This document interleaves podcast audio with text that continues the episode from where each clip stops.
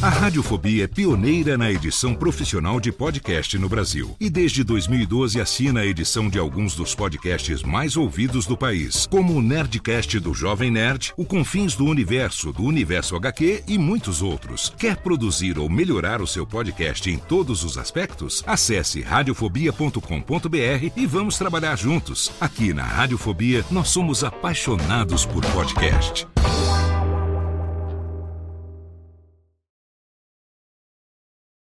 Que é que a tragédia do 11 de setembro, quadrinhos de super-heróis e uma avó entusiasta em artes e esculturas poderiam ter em comum? A resposta é My Chemical Romance. O episódio de hoje é especial porque está inaugurando um quadro novo aqui no Eletrobanjo, o quadro Novos Clássicos. Nesse quadro vão ser apresentadas biografias um pouco mais longas de artistas que tenham mais tempo de carreira e que já tenham feito o seu trabalho de marcar toda uma geração.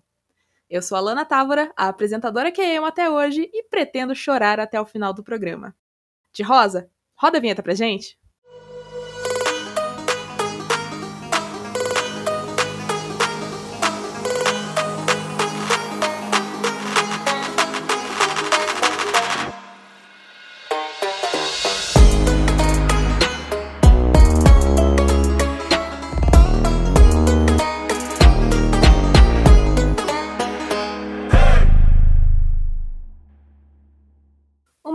Romance foi formada em 2001 pelo vocalista Gerard Way e o baterista Matt Pellissier, com adição posterior dos guitarristas Ray Toro e Frank Aiero e um baixista, o irmão mais novo de Gerard, Mike Way. A banda tem contabilizados na carreira cinco álbuns de estúdio, dois álbuns ao vivo e seis EPs, e teve seu fim no ano de 2013. A história da banda começa muito antes da sua formação, com a avó dos irmãos Way, Helena. Diferente dos pais dos meninos, que não tinham interesse nenhum em arte ou música, a Helena incentivou os netos desde cedo a desenhar, pintar, tocar instrumentos musicais e se manifestar através de qualquer arte que eles quisessem. Durante a adolescência, o Gerard e o Mike fizeram parte de algumas bandas de garagem que acabaram não dando certo. Uma delas, inclusive, expulsou o Gerard por conta dos membros estarem insatisfeitos com seu desempenho bosta na guitarra. A expulsão foi um momento decisivo para o Gerard, que deixou de investir tempo na música e focou em sua maior paixão desde a infância: desenhar histórias em quadrinhos. Depois de se formar no colegial, ele estudou na Escola de Artes Visuais de Nova York e se graduou no ano de 1999, mesmo ano em que o Mike entrou na universidade. No dia 11 de setembro de 2001, o mundo todo acompanhou o atentado ao World Trade Center, as Torres Gêmeas, que ficavam a só 4 quilômetros de distância do prédio da Cartoon Network, local onde o Gerard estava fazendo estágio com animação. Em várias entrevistas no futuro, ele comentou sobre o quanto a imagem da destruição das torres o deixou atordoado e sobrecarregado de sentimentos, o que levou ele a escrever a canção Skylines and Turnstiles com seu amigo Matt Pellissier, com quem ele viria a formar a banda.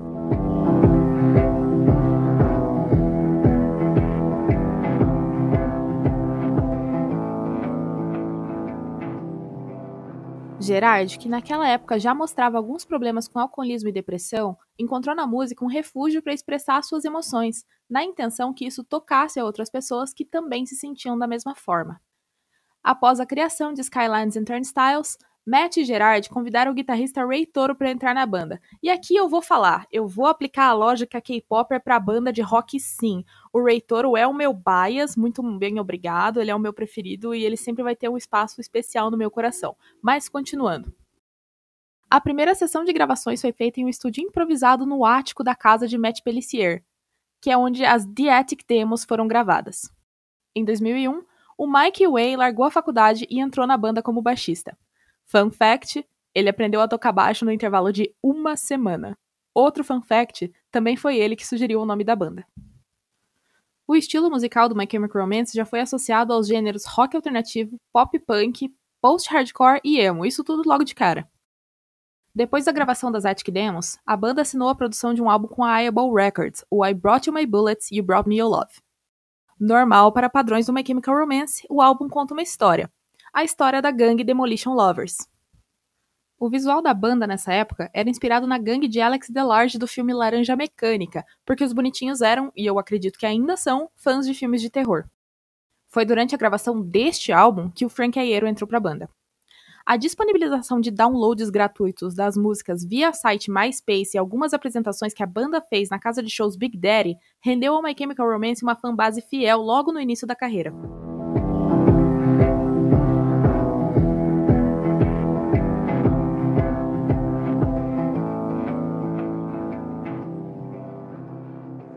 No ano de 2003, a banda lançou o álbum Three Cheers for Sweet Revenge. Similar com o anterior, esse também seguiu o conceito de storytelling, com a história de um casal que é separado pela morte. O álbum veio com uma sonoridade bem mais lapidada que o anterior, com menos gritos e mais solos limpos da guitarra de Ray.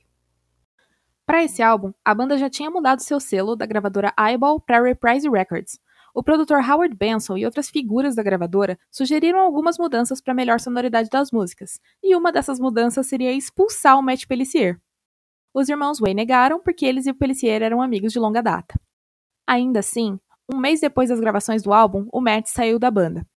Tanto a banda quanto a gravadora declararam que o motivo era divergência musical, mas os rumores que correram diziam que a saída do baterista não tinha sido nada amigável, que ele teria tido uma briga física com Howard Benson e queimado a van da banda. Matt foi substituído pelo baterista Bob Breyer, que já trabalhava há algum tempo como engenheiro de som em turnês de outras bandas. Durante a gravação do disco, os irmãos Way tiveram que lidar com a morte de sua avó, e Gerard escreveu o single Helena em sua memória. Em entrevista posterior para MTV, ele comentou que a considerava o ápice do seu trabalho como músico até então. Aquele ano foi talvez o momento mais fundo do poço do Gerard com o uso de drogas. Durante a promoção do álbum Three Cheers, a banda fez a abertura da turnê American Idiot do Green Day, participou como headline da Vans Rapid Tour 2005 com Fall Out Boy e saíram em turnê com Alkaline Trio e Reggie and the Full Effect por todos os Estados Unidos. Também em 2005, o My Chemical Romance fez uma colaboração com a banda The Used em um tributo da música Under Pressure, um clássico de Queen com David Bowie. Todo o lucro com a faixa na plataforma iTunes foi revertido em doações para o Tsunami Relief, organização que auxiliou os países atingidos pelo tsunami do Oceano Índico em 2004. No mesmo ano, a banda ganhou dois prêmios no Kerrang Awards: Melhor Videoclipe com Helena e Melhor Álbum com Three Tears for Sweet Revenge. Vale lembrar que a premiação da Kerrang é determinada pelos votos de fãs, mostrando mais uma vez a popularidade da banda.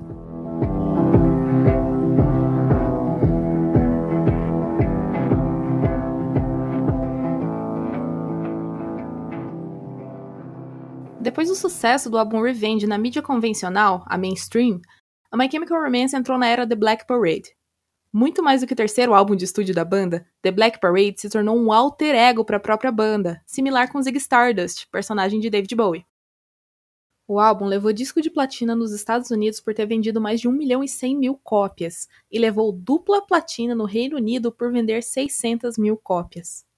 Sobre as referências para esse álbum, a banda citou principalmente Queen e David Bowie, e essa referência se fazia clara pela orquestra de guitarra na música Welcome to the Black Parade.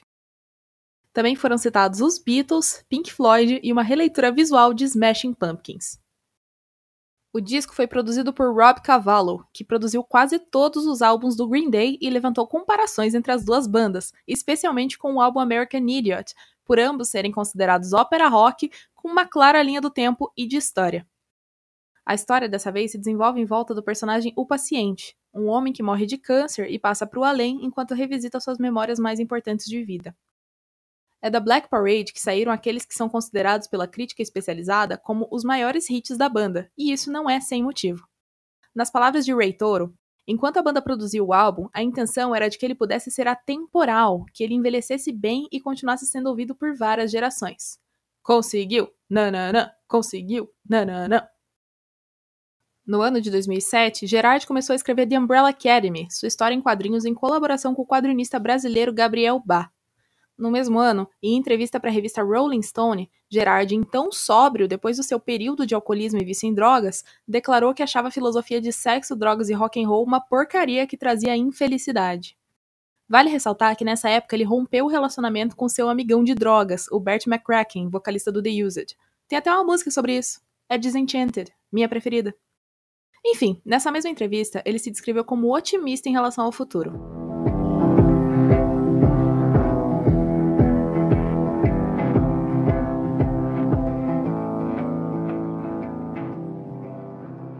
No ano de 2008, a banda fez shows na América Latina pela primeira vez, sendo quatro aqui no Brasil, em São Paulo, Rio de Janeiro e Curitiba. Outro fun fact: o Mike Way usou uma camiseta com a logo da Umbrella Academy durante os shows. Após essa turnê, a banda entrou em um hiato e só voltou a aparecer novamente em fevereiro de 2009 com o videoclipe de Desolation Row, um cover da música de Bob Dylan que entrou no encerramento do filme Watchmen. Durante aquele ano, os irmãos Way voltaram a trabalhar em seus quadrinhos e o Gerard começou uma nova série.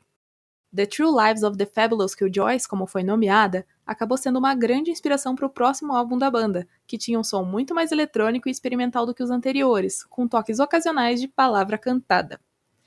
Esse disco, diferente dos de antes, não contava uma história, mas apresentava personagens de quadrinhos, aventuras, anti-party songs e uma sonoridade bem mais animada. E é a minha era preferida do My Chemical Romance. Eu gosto do My Chemical felizinho.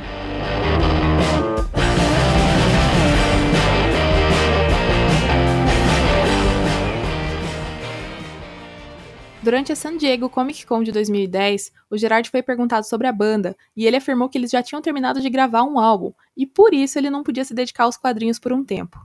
O Danger Days: The True Lives of the Fabulous Killjoys saiu em novembro daquele mesmo ano. Logo em seguida, no site oficial da banda foi emitido um comunicado de que o Bob Breyer não seria mais o baterista depois de cinco anos com eles. O motivo seria por divergências musicais, mas que isso não ia interferir na amizade entre o Bob e os outros membros da banda. No seu lugar, entrou o baterista Matt Pericone. E nessa, o Pellissier deve ter ficado mordido, porque imagina só, a banda chama um Matt para tocar a bateria e não é ele. Mas o Pericone também não durou muito não. No dia 2 de 9 de 2011, o baterista foi expulso da banda e acusado publicamente de roubo. O que foi roubado não foi especificado, mas o caso foi levado à polícia. O Frank Aiero lamentou sobre o ocorrido no Twitter e disse que eles fariam o possível para conseguir um baterista substituto antes que precisassem cancelar algum show. Quem se juntou à turnê foi o baterista Jared Alexander e também o tecladista James DeWeese. Em setembro de 2014, o Frank anunciou o próximo trabalho da banda, Conventional Weapons, no Twitter também. Era uma coletânea de singles que tinham sido feitos antes do Danger Days e que não tinham sido incluídos no álbum. Por conta disso, mesmo tendo saído da banda já tinha alguns anos e não tendo participado das regravações das músicas, o Bob Breyer também foi creditado na produção de Conventional Weapons. A banda liberou duas músicas por mês durante cinco meses das sessões de Conventional Weapons, começando em outubro de 2012 e terminando em fevereiro de 2013. Em maio de 2013, a banda fez um comunicado em seu site oficial anunciando seu fim após 12 anos de trabalho.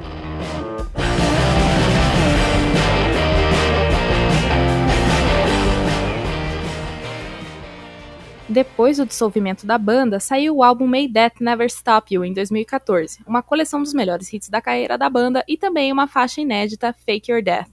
O Gerard voltou para os quadrinhos. Desde 2016, ele é responsável por um selo independente da DC Comics, o Young Animal. As histórias em quadrinhos publicados pelo selo têm em comum questões sobre alienação, relação entre pais e filhos e outros conteúdos considerados mais maduros. Um dos quadrinhos publicados pelo selo é Collapser, escrito pelo Mike Way, o irmão do Gerard.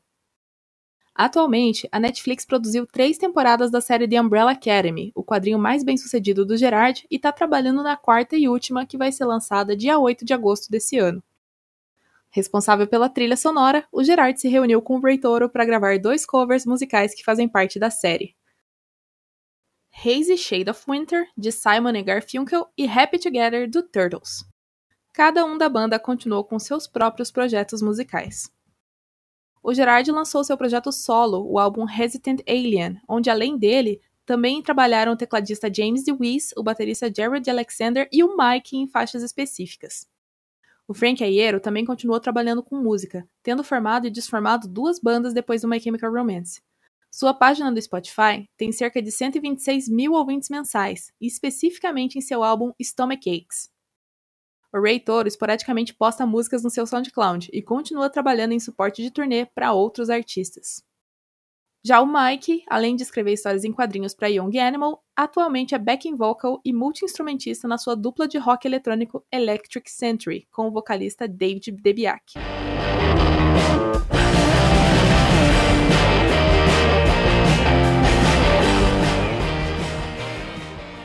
Só que quando a gente pensa que a história acabou aí, na verdade ela dá uma guinada que ninguém esperava. Com a situação global estável depois da aplicação das vacinas contra o coronavírus, o My Chemical Romance retomou uma turnê de retorno que tinha sido planejada em 2019. E, como se isso fosse pouco, eles também lançaram do nada, em maio de 2022, o single Foundations of Decay, primeira música nova em oito anos. Teve criança latindo, cachorro chorando, emo sorrindo e pássaros cantando. E eles passaram 2022 desse jeito, seguindo firme e forte com uma agenda repleta de shows e com boatos que passariam pela América Latina. Infelizmente, até agora não rolou. Tudo que a gente sabe até agora é que no final desse ano eles vão tocar de novo no festival When We Were Young. Aliás, ainda no campo das possibilidades, todos os shows deles estão sendo gravados, especialmente os da turnê nos Estados Unidos. Pode ser que venha um documentário por aí. E se vier, melhor pra gente. E é assim que a gente encerra aqui a biografia de uma das maiores bandas emos da história, acompanhando o resultado das esperanças dos fãs que torciam por uma reunião da banda enquanto todo mundo ainda tá vivo. Ganhamos, time! As recomendações musicais desse programa vão funcionar de uma forma um pouco diferente dessa vez. Na descrição do episódio você vai encontrar dois links para uma playlist com músicas do My Chemical Romance que são recomendações minhas para você. Com essa quantidade de história, eles com certeza mereciam mais do que só cinco músicas, mas eu faço questão de manter o formato, pelo menos por enquanto. Seguindo essa linha, como foram cinco álbuns de estúdio, eu vou recomendar as minhas músicas favoritas de cada álbum. Fãs da banda, a favor não tumultuar. Segue a lista. Do álbum Bullets, a música vai ser Cubicles. Do Three Cheers, vai ser a música I'm Not Okay, um hino da adolescência emo de todo mundo, né? Diga-se de passagem. Do Black Parade só existe uma resposta certa. Welcome to the Black Parade, a ópera emo que todo mundo precisava, mas não sabia. Do Danger Days, que é o meu álbum preferido, a música Sing. E por último, do Conventional Weapons, a música Ambulance. Dá o play na play, bora!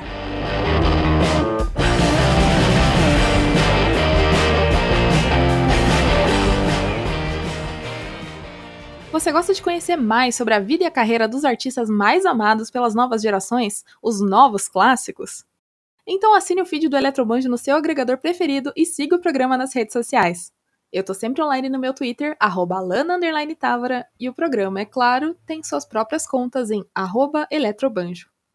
E como sempre, lá no Instagram tem as imagens de apoio desse episódio, incluindo uma raríssima foto da vovó Helena quando era uma jovem pin-up.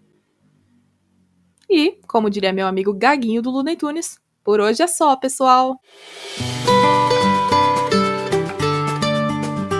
Você ouviu o Eletrobanjo, um podcast que fala de música, músicos e tudo que vai além do som, produzido por Lana Távora e publicado pela Radiofobia Podcast Network. Assine o podcast no seu agregador favorito e siga Eletrobanjo nas redes sociais.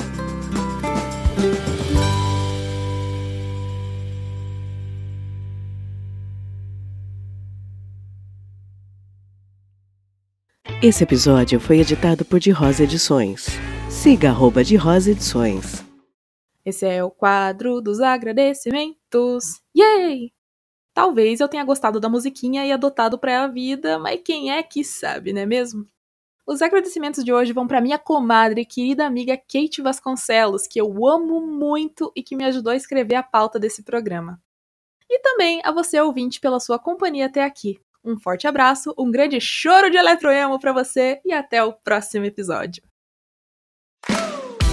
Olá, eu sou Léo Lopes e quero convidar você a ouvir o Pod Notícias, a sua dose semanal de informação sobre o mercado de podcasts no Brasil e no mundo. Um podcast curtinho de 15 minutos com o resumo de tudo que acontece nesse universo do podcast que cresce a cada dia e que chega até você toda segunda-feira às 7 horas da manhã no seu agregador de podcast preferido e também no YouTube. Acesse agora em podnoticias.com.br.